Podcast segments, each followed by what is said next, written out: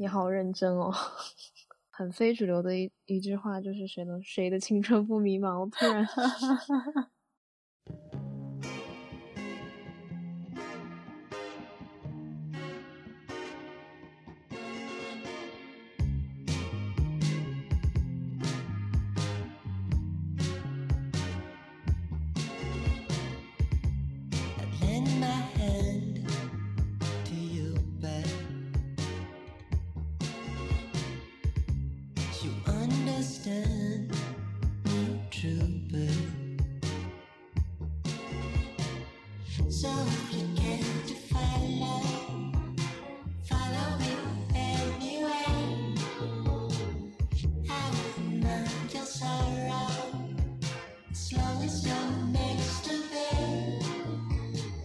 朋友们，大家好，欢迎来到新一期的卡在中间，我是 Echo，我是 C 卡。首先，在正式开始我们卡在中间第一期之前呢，我们想要在这里感谢每一位选择点进卡在中间第零期的朋友，也非常感谢大家提出的意见和鼓励，这将成为我们今后前进的动力。谢谢大家。你好认真哦，说好的要感谢一下大家的嘛，对吧？对的，对的，谢谢大家的支持。对对对对，嗯，暂时没有什么别的方式，那肯定要口播感谢一下。对，那第一期正算是我们的正式开篇了。我们在第零期有谈到的两个人。或者是我们所代表的青年社会人的困惑问题，所以这一期我们就来谈一下我们的感觉吧，迷茫，迷茫感，很非主流的一一句话就是谁的谁的青春不迷茫？我突然，但是其实也不仅仅是青春啦，那每一个人不管你多少岁，在什么阶段，其实都会产生迷茫。具体诱发你迷茫的原因可能不太一样。对我们谈的段可能是我们俩，因为我们没有其他的经验，就按我们人体实 验，对活体实验来，对以我们的经历或者感受来谈谈我们当下的迷茫或者这些问题心理啊。因为我们也就活了这二十出头的年纪。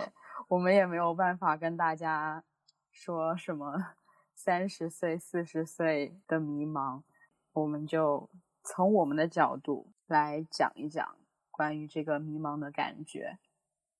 首先，我觉得最基础、最开始的时候，可能就是作为学生时代，小学、初中、高中这样每一个转换的期间吧。首先就是。当初大家应该全国都是一样的吧，就叫做小升初，就小学升初中的那个阶段，然后还有初中升高中这两个最开始的迷茫期。但是那个时候，那个时候你迷茫吗？我迷茫啊，但是我那时候我都不知道迷茫是个什么东西，我只是觉得，但是那个时候就是没有那种明确感，比如说你是个小学生。你要去考什么初中，你知道吗？我我当时真的是完全不知道，然后只是我也是，对吧？只知道哪个学校好，然后也不知道自己的实力，也不知道自己能否考上。对，当时就只知道，呃，比如说这个市的都是好的，是重点的，然后家长肯定一般都会想说啊，那你先努力往那个那几个学校去考，考不上再看。那就是就近选择嘛，一般初中、高中都是，如果你不到重点中学，那你就是跟户籍的就近原则去上学。当时我记得非常清楚的是，我去上了一个所谓的小升初的那种衔接班，就相当于是你超前的学习。当你还是在五六年级的时候，你就开始学习初中的语数英的内容。Which 我当时非常的抵抗，就是我不想要提前的去接收一些不在我当时年龄段应该学会的知识。但是当时我本身就很挺抗拒的，我心里挺抗拒的。但当时的一个大环境就是大家都会去上这样的班，好像大家也挺愿意学，也挺学得进去的。但当时对于我来说，特别是数学，初中的数学对于当时的我简直是难于登天。总之，整个过程我都还挺抵抗的，以至于。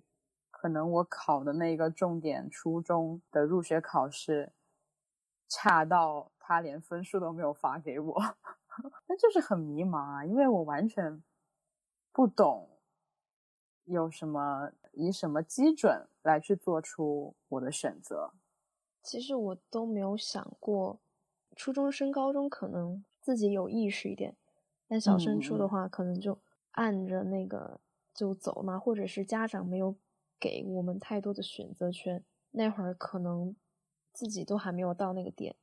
你说的超前学习，我们是初中升高中，因为我们就有那种什么春招班，嗯，就提前在中考之前的那个春天就进行选拔考试，考出来之后就开始上高中的内容，嗯，就有这样的学习机制。嗯，其实。但你考春招班都是比较有准备的同学，对于数学、英语，嗯，这些学科比其他同学在考试上面要优秀一点，那他们就在初中的时候就要进行准备。我在想，是否这些人那会儿就有意识，说我未来的路该怎么走？那他们在那个阶段是比较有。自己规划的，或者是被家长带着规划的那部分，我是后面就跟着中考考的，之前的那个选择没有很主动。嗯，照你这样说，那可能也并不是每一个地区都有小升初这种东西。但我记得我们的那个城市就还挺流行的吧，基本上只要你想要有意识的进一个重点初中。大家的家长都会选择给自己的小孩去报一个这样的班，然后直升也不算直升，就是加入到，算是拥有一个你去参加这个重点初中的入学考试的一个资格，就相当于是你花钱买资格、买入场券，但是你能不能够进去也还是要看你自己的这个能力的。然后当时我就。因为我个人是一个很反对超前学习、很反对这样的一个逻辑思维的人，所以可能 从当时的我也反映出来了吧。结果不是很好，但是还是进了另外一所重点的初中。总之就是有意识的都会削尖了脑袋往那些所谓的好的地方去吧，但还是被。主要是被家长支配，或者是指引，就没有一个自己的很强烈的意识。所以高中从那会儿就有那种迷茫感了嘛？我觉得你们那儿的孩子好早熟啊！啊，是是是，我不我不能代表我们那儿的孩子啊，但是当时的我是就很迷茫，因为我不懂自己到底要什么，只知道什么是好。基本上，家长能够给你说的可能就是好的是一一小部分嘛，但是其他普通的学校可能根本就没有那么多人愿意去了解啊，或者是怎么样的，我觉得。然后接下来就是到高考了，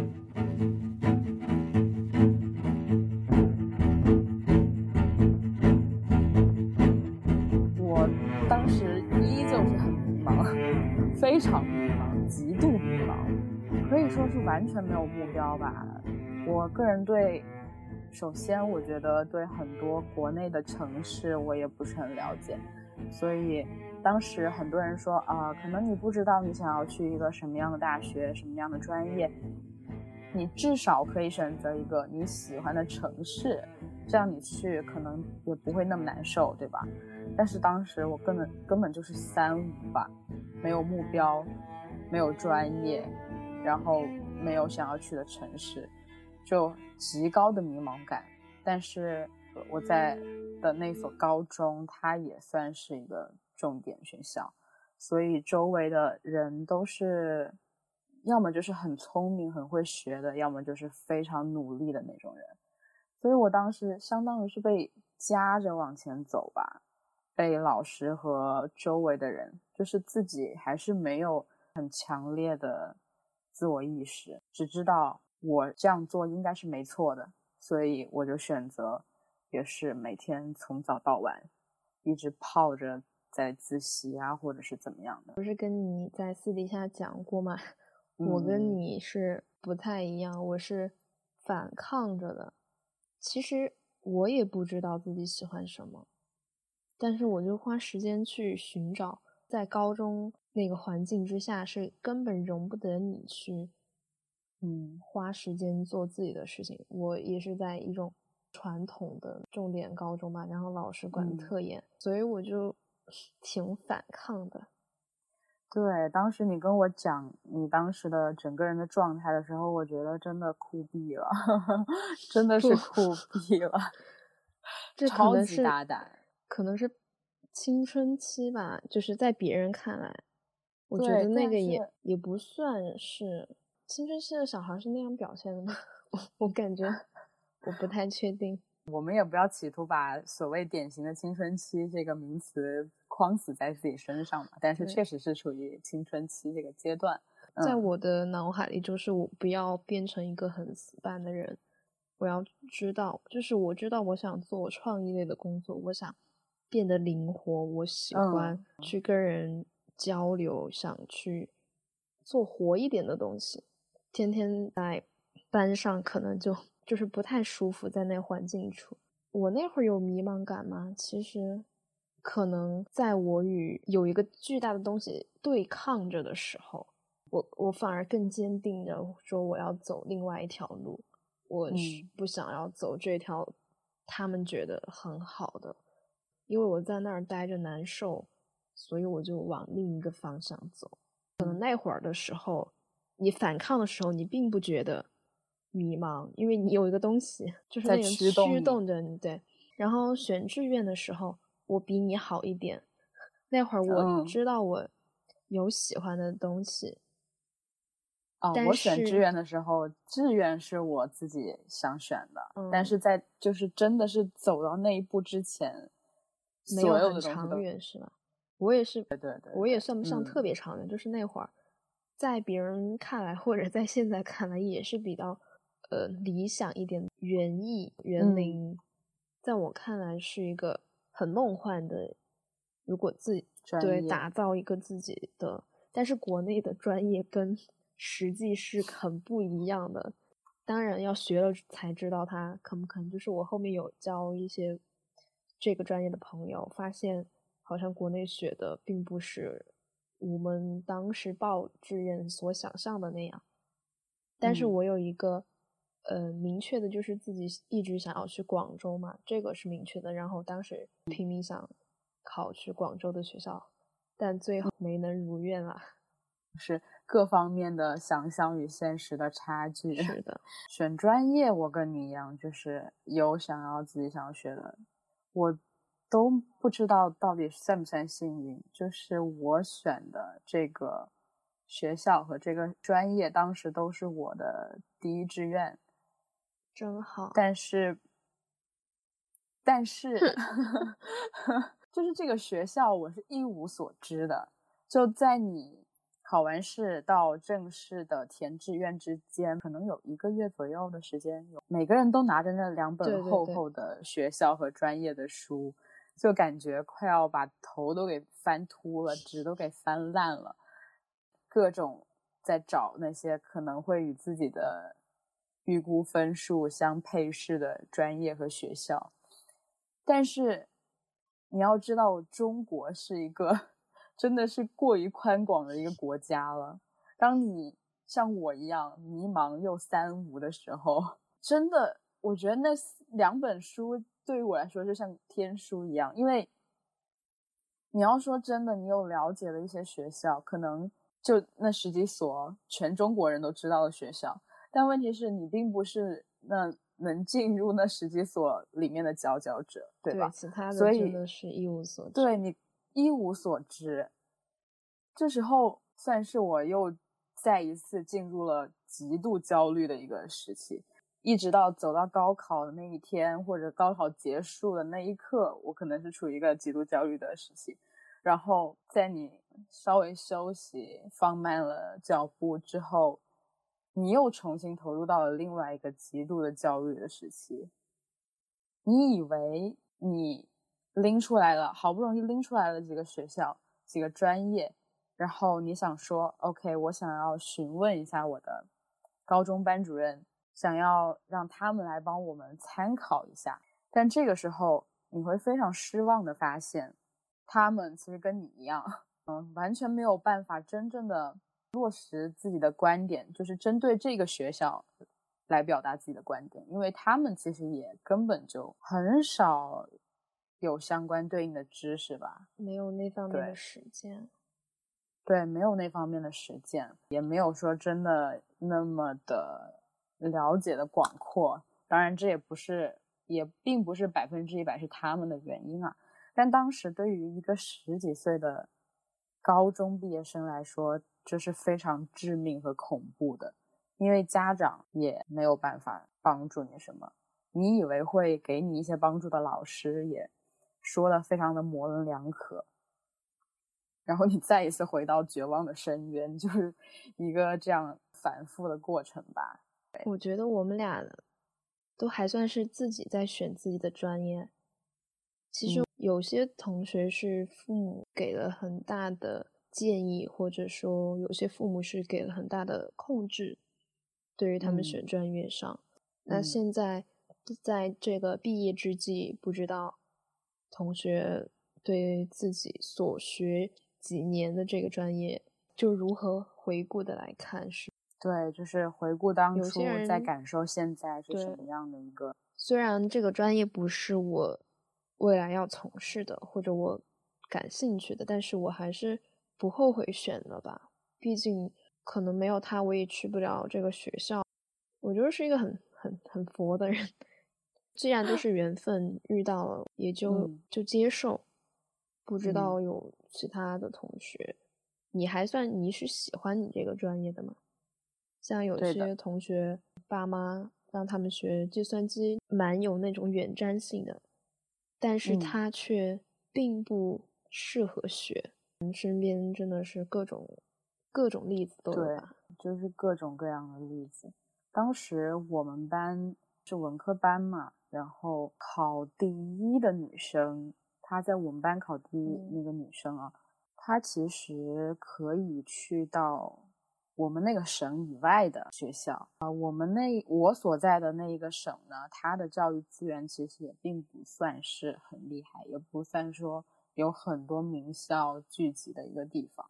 当时她个人的想法是，想要走出这个省，他想要去更远一、更远一点的地方，或者是更大一点的城市，去去进行他这个大学的四年的生活。但是我听说他的父母很不愿意让他走的离的离家比较远，因此给了他很大的限制，只允许他选志愿的时候填省内的学校。当时我听到还挺震惊的。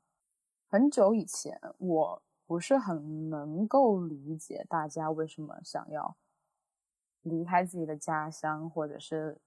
去所谓的大城市学习也好，工作也好，但是当我真的是走到了人生的节点，当你终于可以离开所谓的根据地缘关系或者就近原则选择你的生活范围的时候，在那一瞬间，我明白了为什么大家想要去更高更远的地方。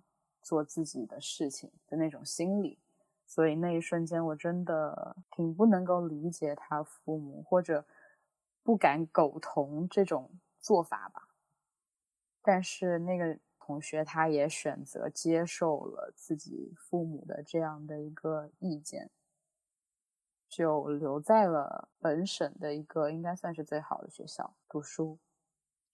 当我大学离开自己所在的城市，离开自己的省市，去到了一个更算是中国准一线城市之后，进而往后我有选择，可以选择离开我的所在的这个国家，到另外一个国家生活、学习的时候，我意识到。环境可以教给你的东西是远胜于书本的，有很多东西你不仅仅是为了白纸黑字而去学习。当你走到一个更广阔的环境之下的时候，你身边人的各式各样的生活方式都可以给你带来很多很多你值得学习的内容。所以当时我听到。就是那位朋友，他最终的选择，我还觉得挺遗憾的。当然，这只是我个人的意见。我们俩都是走出去行的，而且我们也是走出去才认识的。在上海，毕竟在 中国第一经济吧，国际化都市，嗯，所以我们俩对我也差不多是你这种想法。对对，但是确实。你要产生这样的想法的转变，也确实是需需要一个契机的嘛，也不能一味的说你选择留下或者怎么样就不好。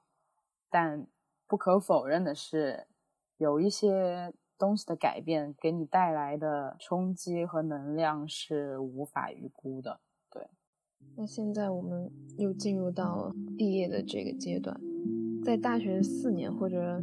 我们已经大部分同学啊，已经有一个比较清楚的自我认知了吧？那这个时候，你在选择城市、选择工作、选择任何你该你父母已经把决定权都交给你，你又该如何选择？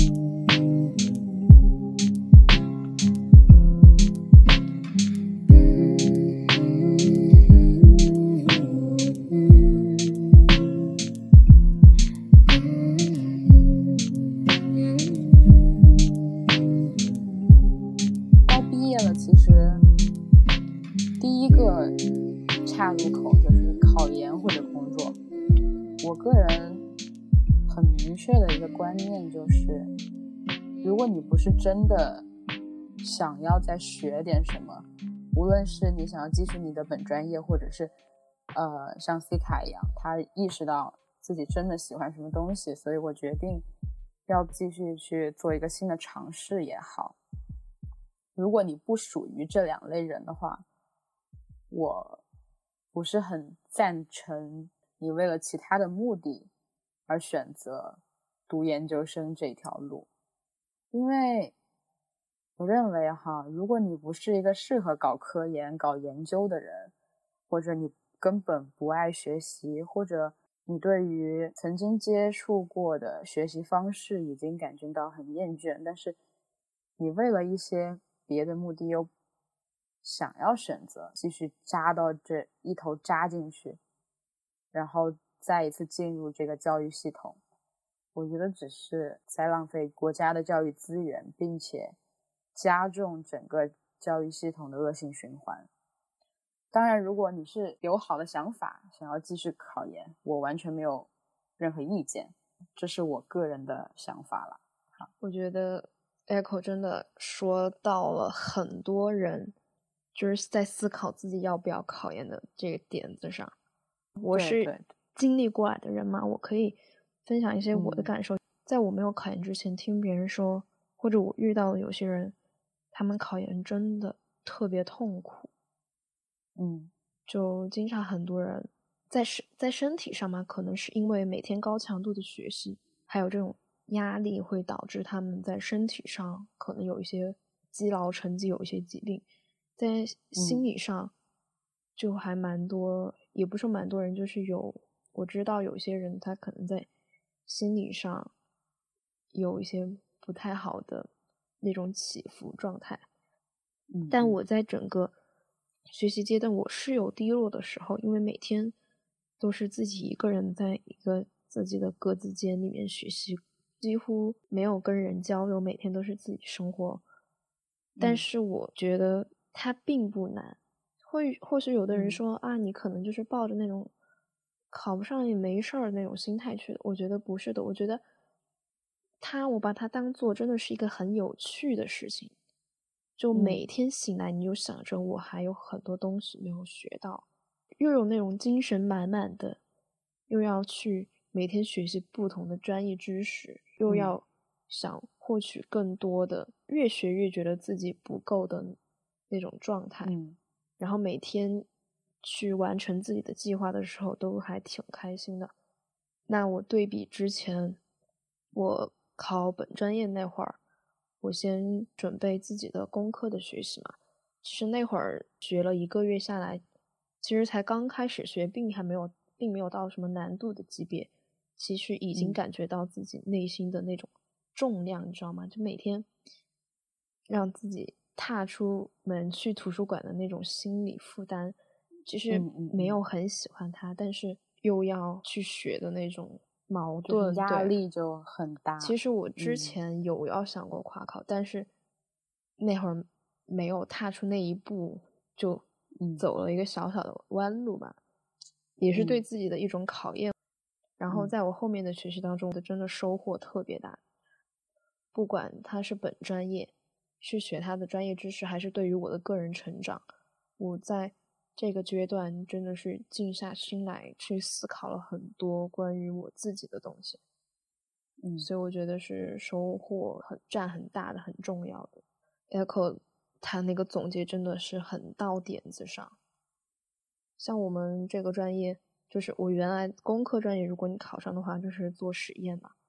我们班上有保研同学或者考本专业的同学，是有喜欢去做实验的，但是当一个工科的研究生，其实真的蛮辛苦的。我知道我嗯自己是不太 OK 的。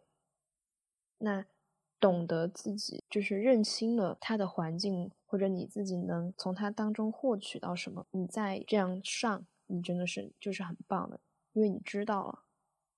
其实走到这一步，活到这个二十出头的这个年纪，你即使在做出选择的时候，可能还会很犹豫、很迷茫，会很害怕，你迟迟不能落脚的那种感觉，大家都可以感同身受。但其实最关键的那一点，就是你敢不敢去直面自己心中最真实的想法，因为。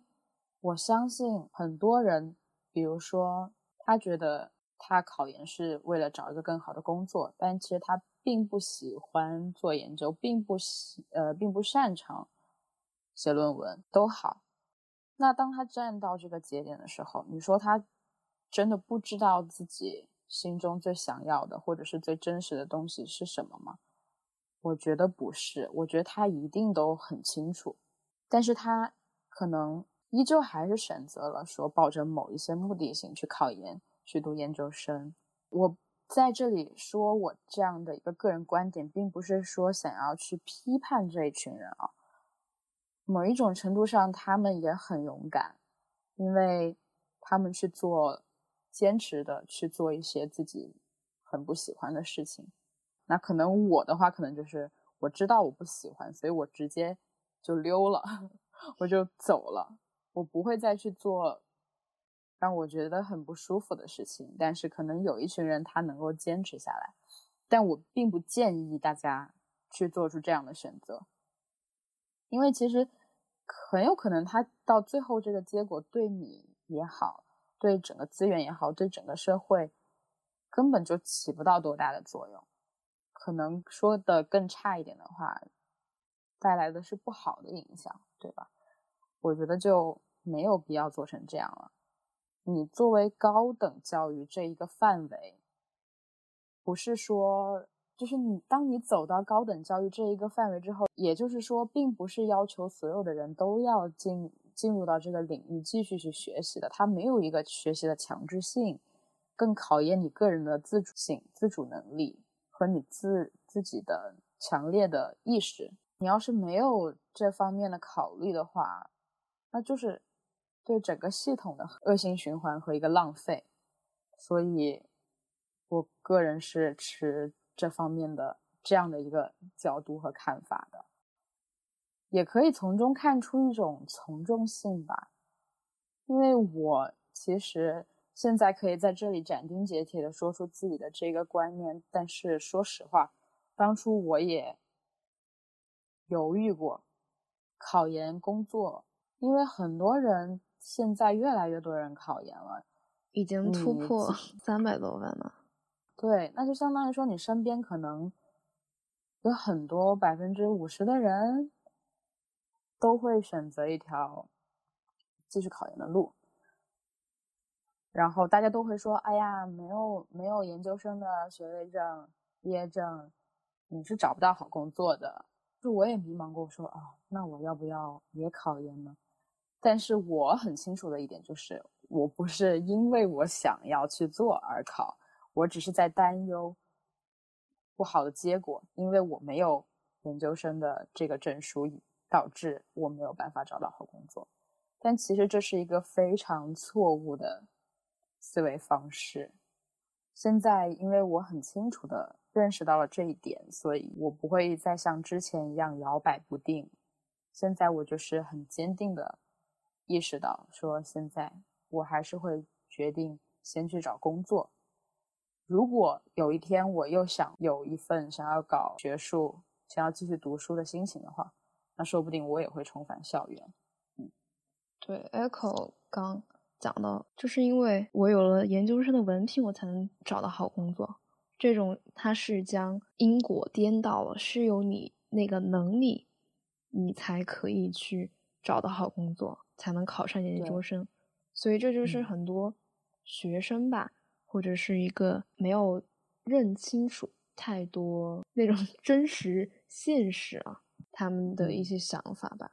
其实我们之前也，我们俩也是挣扎 一年吧，或者其实都是一个反反复复、反反复复在那儿纠结。但是其实如果你真的要说由，因为你有一个研究生的学位，所以你能找到一个好工作，他。最基本为什么说他错呢？就是因为他把一个非常复杂的问题极度的简化，然后企图给你洗脑。就是找工作，如果只需要这一个条件的话，那简单多了，哪会有那么多人找不着呢？那哪会有那么多七七八八、乱七八糟的问题呢？对吧？是啊，所以说大家。当听到一些这种口号性或者是很有、很能够被传播的一些思想的时候，就要警惕一下了。对，要警惕一点，要去想这句话的背后到底是藏着一些什么东西。你就在想，如果你出去找工作，你身上的标签或者你拿得出手的，只是说你是研究生，你是某某大学，而不是你有怎样的口才，有怎样的能力。嗯，一些其他的创作能力，对吧？如果你只是靠前面这样的标签来去证明自己的话，那真的也就是英国某大学的研究生而已了。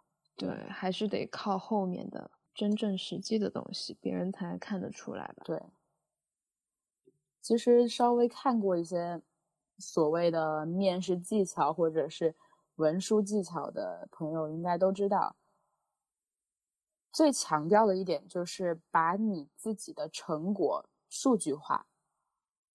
你做过什么东西，获得过什么样的成就，不仅仅是在像你考小升小升初初升高，你得过哪些奖状，一二三列出来，这是绝对不够的。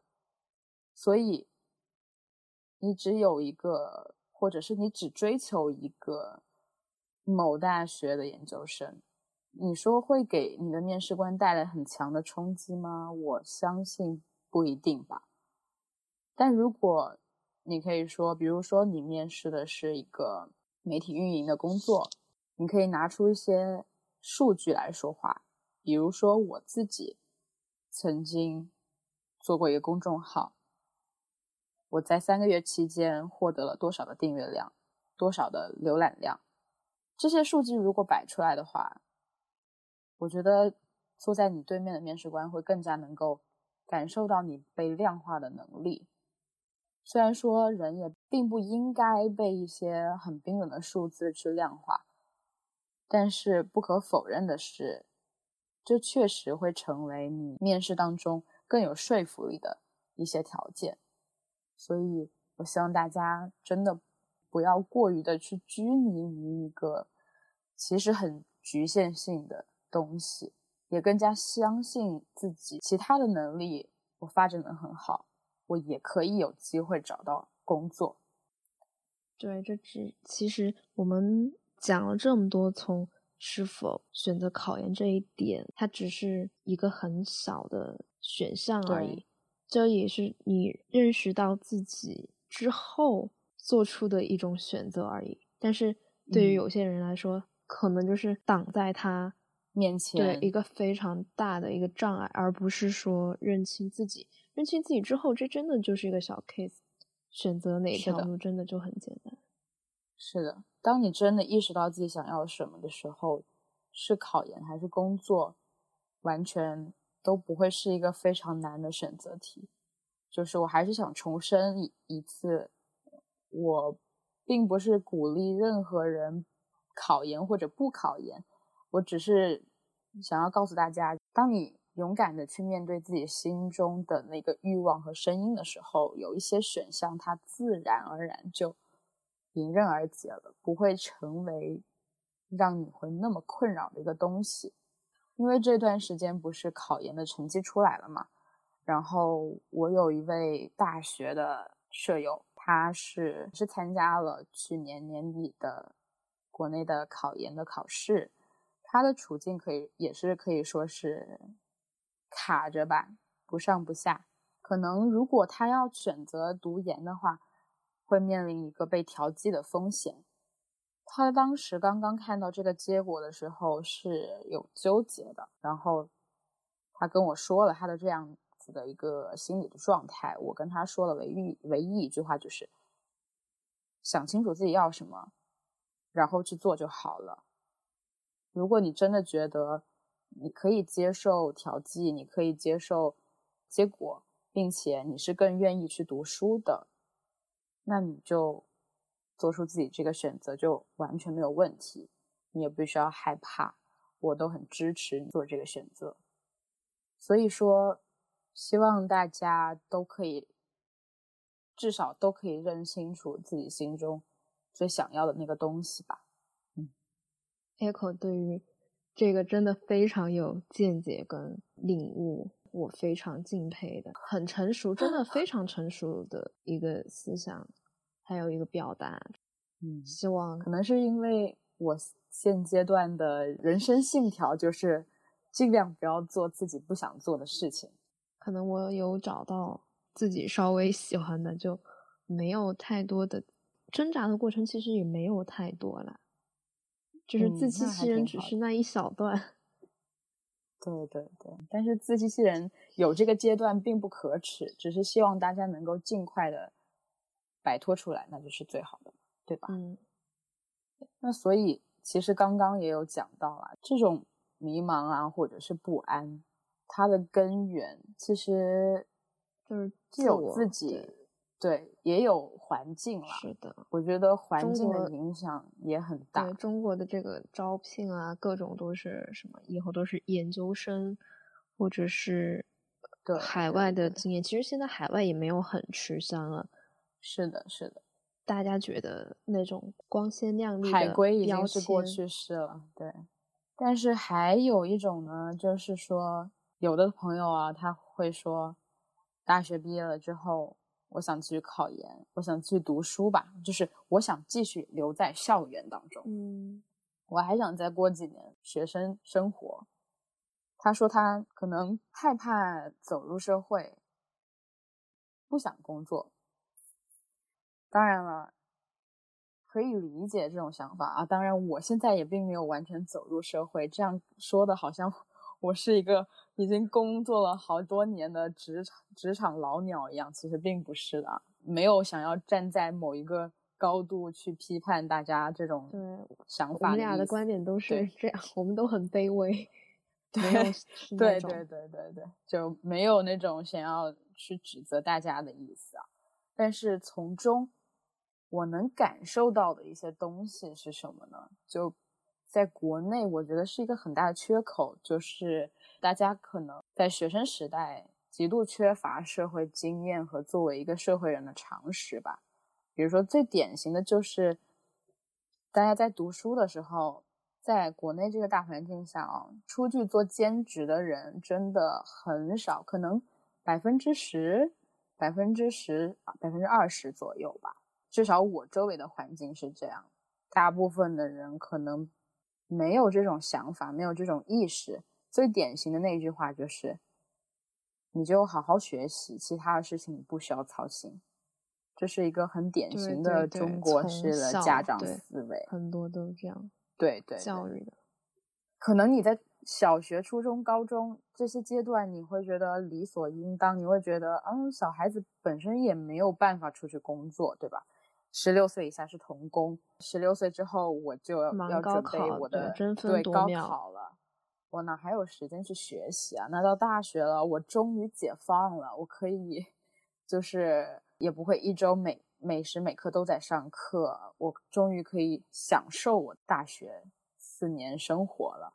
不去做兼职，每个月拿着家里的这些零花钱，其实也不会说会活得很难受，或者是怎么样的，家里也不会委屈你说，啊，我一个月只给你多少钱，剩下的你自己解决。那这就延伸出很严肃的问题，就是你从校园生活或者学生的这个角色转变到社会人的中间，是存在着非常大的一个你一时半会都没有办法去弥补的鸿沟。假设作为一个没有什么常识的人，但是你却很幸运的走入到职场之后，这些东西可能没有人会教你，这是最恐怖的。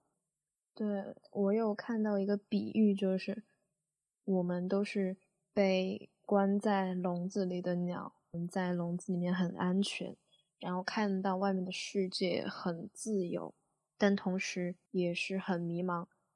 当下目标就是走出那个笼子，是我们走出去的时候，却发现好像不会飞翔。我们在那里面待久了，没有一个锻炼自己翅膀能力的一个过程和步骤，出去的时候就会比摔得比较惨。跌落云端的那种感觉。这个就是一个比喻，比喻我们嗯自己走出那个笼子，也就是我们自个儿的成长，进入社会，嗯我们没有一个嗯。锻炼，所以这世界从无论是从自然界的，就是关于鸟啊，关于自然界的种种，其实跟人类社会的很多东西都是相通的。就 Echo 说的，嗯，很多同学，包括我自己吧，也没有去得到太多的锻炼，但是有些是可以自己做自我提升的，有些嗯。可能没有这样的醒悟能力、自我意识觉醒的话，可能是需要通过一些实践来帮助自己整合自己的嘛。对。